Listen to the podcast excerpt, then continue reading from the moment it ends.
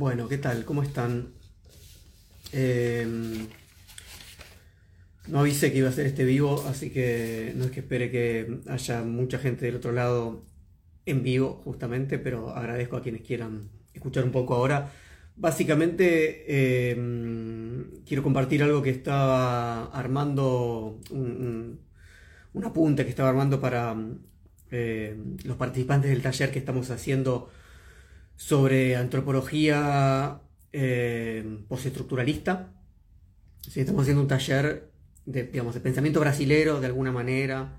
Ningún, ninguna etiqueta funciona demasiado bien para lo que estamos haciendo. El taller se llama Antropofagia y Perspectivismo Amerindio. Estamos viendo em, el manifiesto antropófago de Andrade, que de hecho ya leímos y estudiamos, y ahora estamos ingresando en la obra de eh, Eduardo Viveiros de Castro, un antropólogo brasilero postestructuralista, donde estamos estudiando, empezando a estudiar este libro, Metafísicas Caníbales, que como dice acá en el subtítulo, eh, dice Líneas de Antropología Postestructural. Y bueno, por supuesto que cuando uno se mete em, en, un texto, digamos, postestructuralista, eh, como quizás sean más conocidos los textos de Derrida o Deleuze, etc., em, muchos dicen, bueno, pero vamos a hablar de postestructuralismo y no sabemos qué es el estructuralismo, qué implica entonces, bueno, le dije, ah, vamos, les prometo que voy a preparar algo para tratar de entender un poco de qué se trata el estructuralismo y, en base a eso eh, tratar de acercarnos a qué puede implicar el postestructuralismo, ¿no? Como una suerte de, crítica y de continuación a la vez de algunos aspectos, sin duda, y de, diálogo.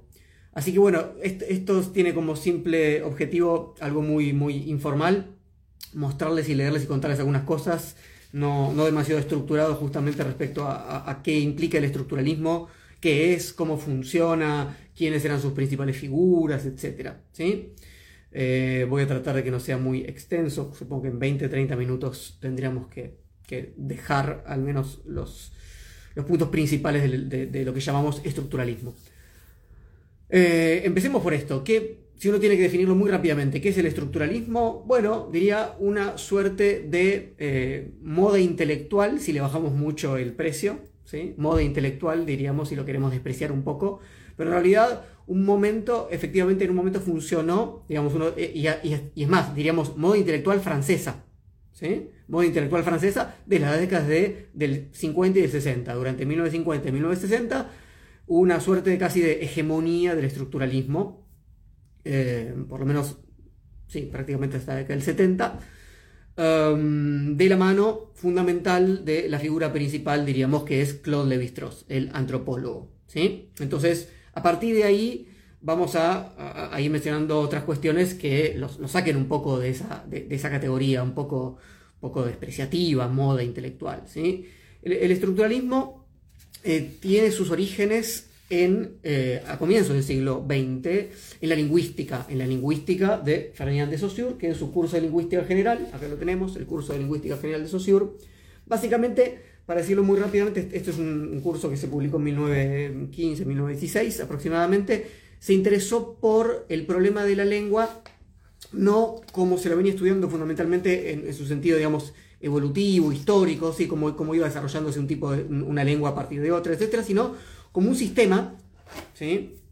que, les leo, a dice, ninguna sociedad conoce ni jamás ha conocido la lengua de otro modo que como un producto heredado de las generaciones precedentes y que hay que tomar tal cual es. Esta es la razón de que la cuestión del origen del lenguaje no tenga la importancia que se le atribuye generalmente. Él dice, bueno, finalmente el origen no interesa tanto. No interesa tanto cómo fue evolucionando, transformándose una lengua en otra. Cada mm, digamos, cultura está en una situación tal que recibe una lengua, obviamente de un momento anterior, pero la recibe como una especie de totalidad, de algún modo. Por supuesto que tiene una historia, ¿sí? pero no nos interesa la historia, nos interesa entender cómo todos esos elementos que en un momento conforman una lengua determinada, funcionan entre sí. Con lo cual, una de las características del estructuralismo justamente es que eh, deja de hacer análisis, eh, digamos, históricos, evolutivos, y se interesa en un momento determinado, como si sacáramos una, fotografía, en un momento determinado decimos, bueno, todas las piezas que, están acá, más allá de dónde vinieron, y, cómo llegaron a ser lo que son, cómo se relacionan entre sí. Con lo cual, segunda cuestión que podemos decir para, caracterizar el estructuralismo es que eh, intenta em, explicar relaciones entre partes de un sistema, en este caso, de un sistema de la lengua. ¿sí? Bien, entonces Saussure trabaja a partir sobre todo del signo lingüístico y las relaciones eh, significados significantes, pero fundamentalmente, y eso es lo que lo va a, hacer, eh, hacer, interesante para lo que tenemos que, ir eh, explicando, se va a interesar no solamente por qué relación puede haber entre el significado y el significante, que en última instancia lo va a decir que es arbitraria, ¿sí? o sea, que llamemos, acá hay una guitarra, que llamemos guitarra, ese, nombre, esa palabra, ese significante, ¿sí? guitarra, a ese objeto, eh, y en realidad no al objeto, que sería, sería complejizar mucho más, no importa, a lo, que entendemos por guitarra, ¿sí? más allá de, decir un objeto no, eh, o sea, un referente, ¿sí? al significado de guitarra, ¿sí? el instrumento musical con seis cuerdas, etcétera, etcétera, ¿sí? es arbitraria la relación entre la palabra guitarra y el significado. Bien, hay una arbitrariedad, perfecto, pero más importante que eh, la relación entre el significado y el significante, para el estructuralismo, justamente va a ser la relación entre los significantes. ¿sí? Es decir, la relación entre eh, guitarra y ahí abajo hay un, hay un, bajo, justamente, ¿no? O sea, lo, fundamental es justamente es que, es que el, término guitarra y el término bajo ¿sí? son distintos y aún así se relacionan entre sí.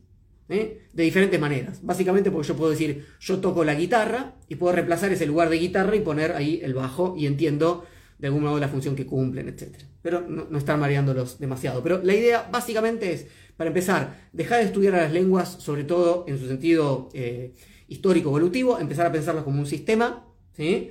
Eh, y, empezar a pensar las relaciones que hay entre las partes de ese sistema. Em, es verdad que Saussure no, no habla del estructuralismo, si bien usa, el término, eh, digamos, muy pocas veces aparece en el curso de lingüística general, este, este, mm, este, este término va a empezar a ser de, alguna manera em, llevado a, un ámbito más amplio por algunos continuadores de eh, la lingüística susuriana, particularmente de la Escuela de Praga, como Jacobson, o Jacobson, como quieran pronunciarlo, que acá lo tengo, Roman Jacobson, ensayos de lingüística general, ¿sí? también Trubetskoy, también Jemslev, algunos lingüistas que de algún modo siguieron cierta línea de, digamos, basada en, en pero la fueron complejizando y trabajando de diferentes maneras. ¿Qué es lo importante en...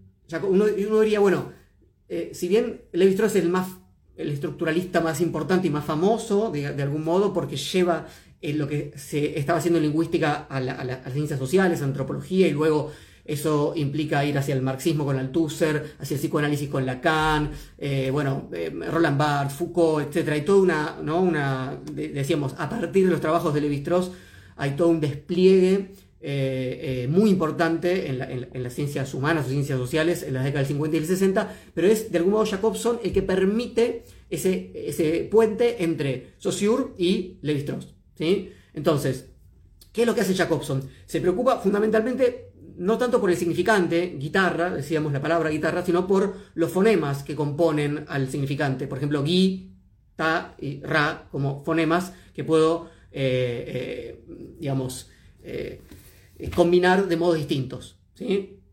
Entonces puedo decir guita, ¿sí? como acá decimos a veces al, dinero, ¿sí? y, puedo con guita y, agregándolo más hacer guitarra, etc. Y puedo jugar de, de esos modos. ¿sí? Entonces, eh, les leo algo de Jacobson. ¿sí? Jacobson dice, en contraste con todos los demás valores lingüísticos, el fonema no posee por sí mismo ningún significado positivo.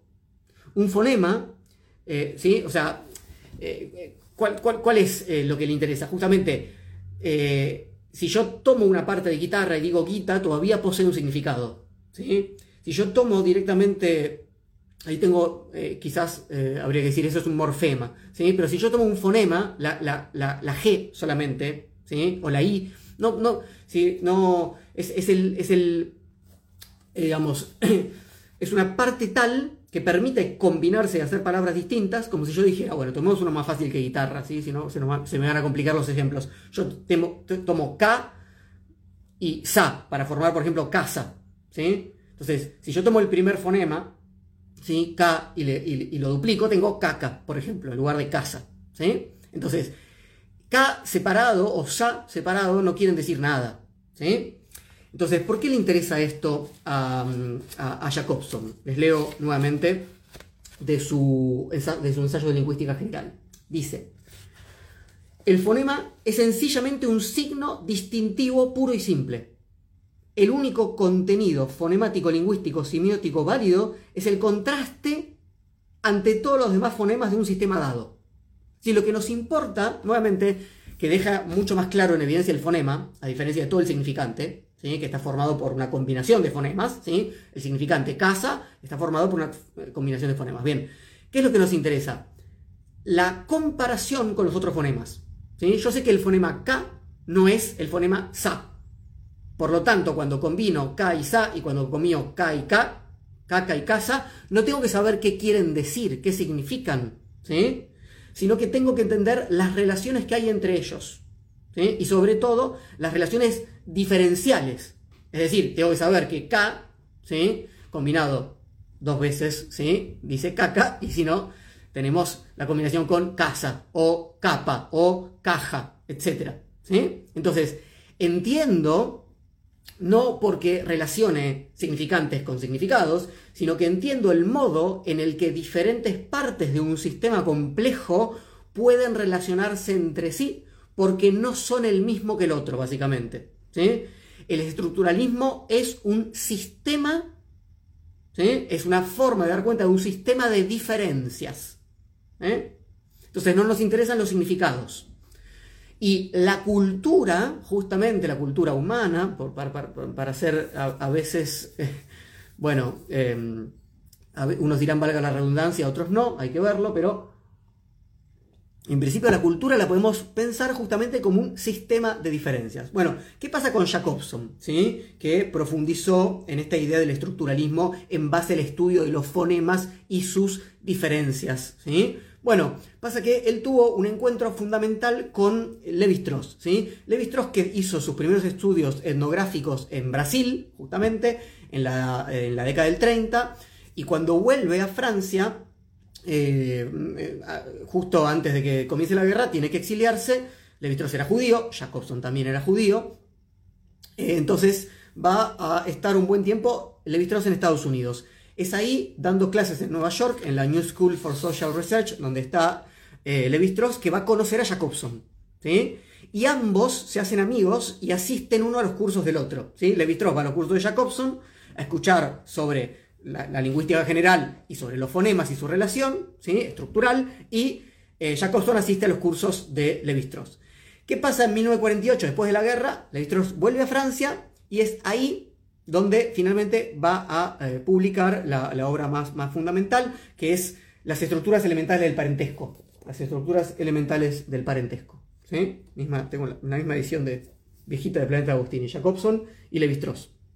¿eh? Entonces, es bajo la influencia de algún modo de la comprensión de la capacidad explicativa que tiene el estructuralismo lingüístico, Saussure, Jacobson. Eh, para pensar no en términos eh, histórico-evolutivos, sino en términos de las relaciones que hay entre los elementos de un sistema como sistema de diferencias y combinaciones a partir de alguna, eh, digamos, distinción fundamental que implica justamente que no voy a confundir K con Sa. Son dos sonidos distintos, ¿sí? con lo cual después a partir de eso empiezo a combinar. Si pierdo esa distinción, pierdo todo el sistema de diferencias, ya todo vale lo mismo. Entonces los valores no están dados, digamos, por una relación con una fuera, por qué quiere decir caca o casa o caja o capa o lo que sea, sino por qué lugar ocupan entre los diferentes componentes de ese sistema. ¿sí? Un sistema formal, por eso es que esto le da, le otorga al estructuralismo, digamos, una, mm, un rigor científico que las ciencias sociales en general no tenían y envidiaban de alguna manera de las ciencias naturales. Entonces, cuando eh, funciona tan bien a nivel lingüístico el estructuralismo, para hacer algunos estudios, que Levi Strauss empieza a pensar si no puede dar cuenta de algunos elementos de la conformación y el funcionamiento de ciertas culturas a partir de ese sistema que funcionaba también en la lingüística. Finalmente, las relaciones que puede haber, por ejemplo, de parentesco, es decir, de, de quién se puede casar con quién en una cultura determinada, parecen también posibles de ser explicadas como un sistema de diferencias a partir ¿sí? de una distinción fundamental eh, que implican, bueno, eh, eh, aquellas personas con las que me puedo casar y aquellas personas que, con las que está prohibido hacerlo, ¿sí? Ley del incesto, en última instancia. Entonces, básicamente, lo, que, mm, lo que le permite, digamos, Levi-Strauss que, se inspira un, poco en, en Comte. Hay, algo de positivismo en el sentido de algo de cientificismo, ¿sí? Eh, eh, en, lo que va a ser el, estructuralismo, pero eh, ¿qué, es lo que, es lo que faltaba, digamos? ¿Qué es lo que faltaba en términos de, de los estudios etnográficos anteriores y demás? Bueno, sobre todo teorías ¿sí? mucho más abarcativas de fenómenos que si no quedaban asociados a explicaciones funcionalistas, más reductivas, etc. ¿sí? Entonces lo que permite el estructuralismo es una teoría eh, más abarcativa para fenómenos en principio muy, muy amplios. Eh, mitos, estructuras de parentesco, relaciones digamos, económicas, digamos, todo lo que implique eh, finalmente el campo, digamos, el orden de lo simbólico. ¿sí? Que bueno, de ahí va, también, a, partir de ahí va a ser también luego Lacan, su relectura de Freud, sobre todo por la influencia que tuvo Levi-Strauss en él. Bueno, pero no, no vayamos ahora a eso porque quiero quedarme un poquito más en, en, Levi-Strauss. ¿sí? Entonces, básicamente, buena parte de la originalidad de Levi-Strauss tiene que ver con el hecho de que em, la antropología, em, digamos, eh, en, buena parte estaba todavía eh, lastrada por la investigación física de los homínidos y sus procesos justamente evolutivos, etc. Y él va a ir básicamente llevando la antropología hacia el lenguaje, básicamente, ¿eh? hacia la forma en la que el, estructuralismo de Saussure y sobre todo Jacobson habían pensado para estudiar el lenguaje. Entonces, ¿qué pasaba con la antropología más física? la antropología de los homínidos. Bueno, para empezar, había quedado muy pegada a los racismos de fines del siglo XIX y comienzo del siglo XX. La antropología comienza como disciplina de un modo eh, muy, muy, muy cercano a los racismos, legitimando muchos de ellos, y por supuesto luego había quedado pegada directamente al nazismo. Entonces, eh, Levi-Strauss de ninguna manera eh, ¿sí? puede hacer una antropología que siga esa impronta. ¿sí? Entonces, la la idea básica es tratar de pensar en términos de eh, cultura entendida como un lenguaje, básicamente. así como Freud va a decir, eh, uh, valga el fallido, Lacan va a decir, leyendo a Freud, ¿sí? el inconsciente está estructurado como un lenguaje. Bueno, lo que está diciendo Levi-Strauss antes, y por eso Lacan dice eso después, ¿sí? es la cultura. ¿sí? Eh, diversos aspectos culturales están estructurados como un lenguaje, o sea, como un sistema de diferencias como decíamos recién entre los fonemas de eh, Jacobson. ¿sí? Entonces, vengo muy acelerado, muy, pero bueno. Así funciona. Em, entonces, ¿qué les iba a leer? Ah, algo de eh, Levi-Strauss. Lo tengo por acá, lo tengo por acá. Primer tomo. Son dos tomos, las estructuras elementales del parentesco. Vamos a leerles algo de tomo 1. ¿sí? Dice... Eh, el problema de la prohibición del incesto no consiste tanto en buscar qué configuraciones históricas diferentes según los grupos explican las modalidades de la institución en tal o cual sociedad en particular. ¿Eh? ¿Ven? Otra vez lo mismo que decíamos respecto a la lengua para Saussure. Está pensando él el problema del incesto sea una, prohibición, digamos, matrimonial, sexual matrimonial, ¿sí? no nos interesa tanto pensar la historia de cómo se llegó a eso. Dice, el problema consiste en preguntarse qué causas profundas y omnipresentes hacen que en todas las sociedades y en todas las épocas exista una reglamentación de las relaciones entre los sexos. ¿Eh? Lo cual nos permite pensarlo ¿no? como universal.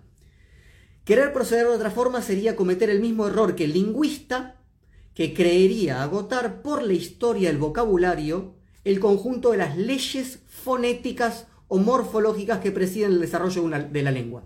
¿Ven? Claramente está diciendo, yo aprendí esto, ¿sí? este análisis estructural que voy a hacer del el parentesco, lo aprendí en la lingüística y aprendí lo, que los lingüistas me enseñaron, que es que el análisis histórico no nos permite comprender cabalmente eh, un, sistema determinado como ese ¿eh? conjunto de relaciones entre elementos diferenciales. ¿sí? Entonces, Levi-Strauss va a hacer su, esta es su tesis, ¿sí? su tesis, eh, las estructuras elementales del parentesco, va a mostrar justamente cómo los parentescos posibles, con la tía, con el primo, con el primo del otro, con ¿sí? Digamos, van configurando justamente en una cultura determinada, así como lo hace su, su lengua, ¿sí? un sistema de diferencias en relación a ciertas reglas que implican eh, prohibiciones ¿sí? Y, momentos, digamos, no prohibidos, permitidos. ¿sí? Bien, les leo em, esto en algo en Lacan, decíamos, por ejemplo. ¿sí? Decíamos Lacan, Althusser, dijimos Roland Barthes, dijimos eh, Foucault, al menos una época de Foucault, la época más cercana a las palabras y las cosas, ¿sí? en Foucault. ¿Qué implica todo esto?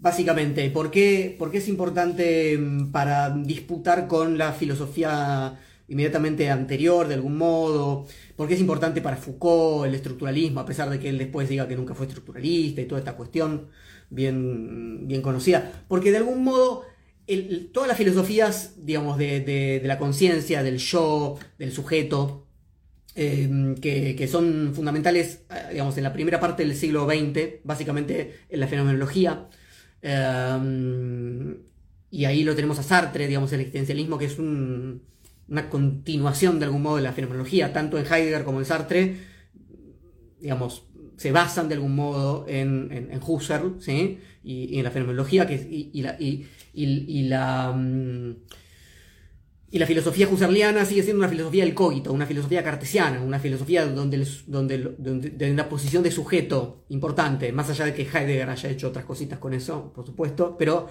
em, lo que hace el estructuralismo es decir, el sujeto es efecto, resultado de esta estructura. Primero son las reglas de un sistema de diferencias y el sujeto es lo que puede hablar a partir de participar de ese sistema de diferencias. Puede hablar, puede posicionarse, puede aparecer, puede aflorar. ¿sí? Entonces, eso es tanto para lo inconsciente, ¿sí? eso es Lacan, Freud, en su relectura de Freud, eso es tanto para la relectura que hace de Marx en, en Paralel Capital y otras obras fundamentales de, Althusser, y eh, lo mismo en términos de... Em, por eso hubo grandes disputas entre, entre Levi-Strauss y Sartre, pero por eso también, por ejemplo, Foucault pudo despegarse un poco de Sartre eh, a partir de, ciertos preceptos del estructuralismo. ¿sí? Eh, y, sobre todo, por ejemplo, para quienes conozcan la obra de Foucault, Las palabras y las cosas, donde hace una, una especie de, análisis epistemológico, para decirlo muy rápidamente, de diversos momentos de, digamos, de constitución de conocimientos, ¿sí?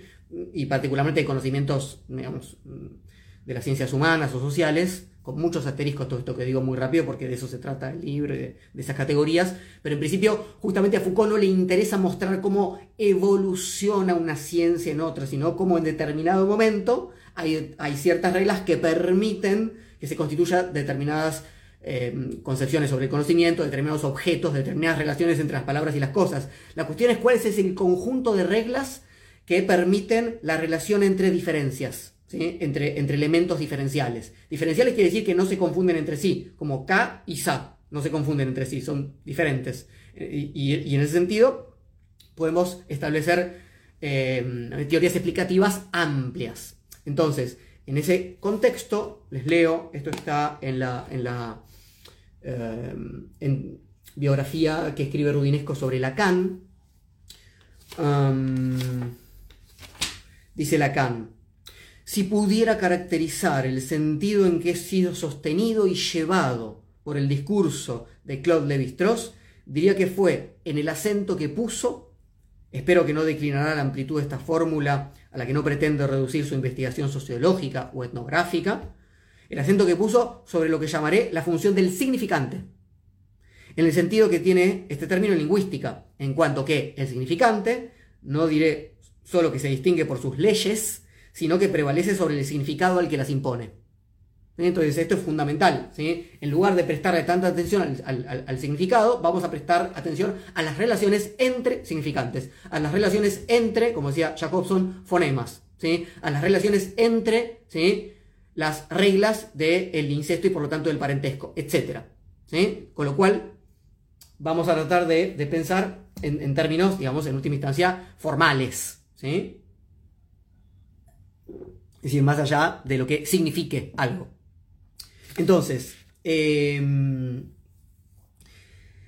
eh, a partir de, les comentaba un poco la, historización, ¿sí? decíamos, Saussure, eh, Jacobson, eh, en la década, de, digamos, en, ese periodo de la Segunda Guerra Mundial, entonces, en la década del 40, principios de la década del 40, el encuentro entre Jacobson y Levi-Strauss en, Estados Unidos, cuando vuelve Levi-Strauss a Francia y publica las estructuras elementales de parentesco, es el año 49, con lo cual la década del 50 y la década del 60 son los momentos donde no solamente que Levi-Strauss avanza en la, antropología estructural, ¿sí? con sus diversas obras, sino que al mismo tiempo el estructuralismo eh, empieza a desplegarse en eh, otras, otras disciplinas, otros campos del saber, fundamentalmente el psicoanálisis de la mano de Lacan, eh, el, marxismo de la mano de Althusser, decíamos Roland Barthes, decíamos Foucault, etc.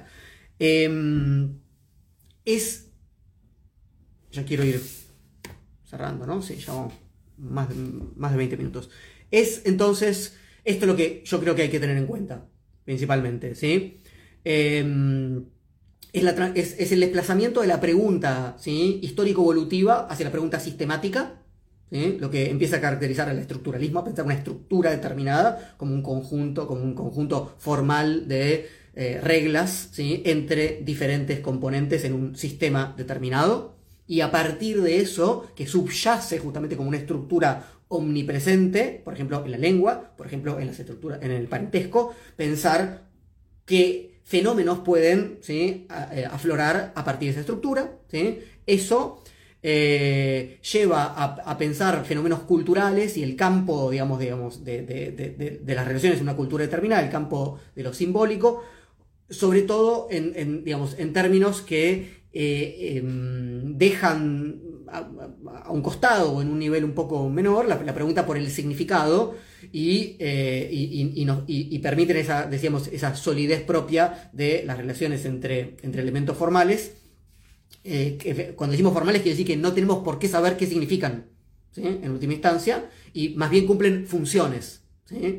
Funciones que van a permitir que esa estructura tenga, por supuesto, elementos de diferentes jerarquías, etcétera, etcétera. Es es la capacidad explicativa de la, antropología estructural la que eh, permite eh, eh, pensar que puede tener una capacidad similar y una rigurosidad científica en ámbitos en los que eso se demandaba de alguna manera. Em, y eso, digamos, dijimos, en, términos de otras, otros posicionamientos y sobre todo otras filosofías como la la fenomenología, el existencialismo, filosofías donde el sujeto, en aún en sus diferentes acepciones, cumple un, lugar más fundamental, lo, humilla al sujeto, eh, deja al, humano, al hombre, como una, un efecto de algo que lo precede, eh, y que en cierto sentido es inconsciente. Por eso las relaciones que después va a establecer Lacan. Em, bueno, esto, esto, es muy prolífico durante las décadas del 50 y 60, dijimos, y entra en crisis eh, a finales de la década del 60 y comienzo de los 70 con los trabajos de Derrida, de Deleuze, que también tiene al, comienzo una cierta etapa estructuralista. Pero bueno, quizás después en otro momento haga eh, algún videito para comentarles un poco este pasaje del estructuralismo al postestructuralismo. Esto tuvo como intención presentar algunos conceptos principales y algunas de los, sus actores fundamentales y, qué tipo de discusiones y qué tipo de potencia permiten esto. Espero no haber cometido errores muy groseros, parece que no, algunos seguramente habré cometido, pero seguramente no muy grosero, eso espero. Eh, gracias por la escucha.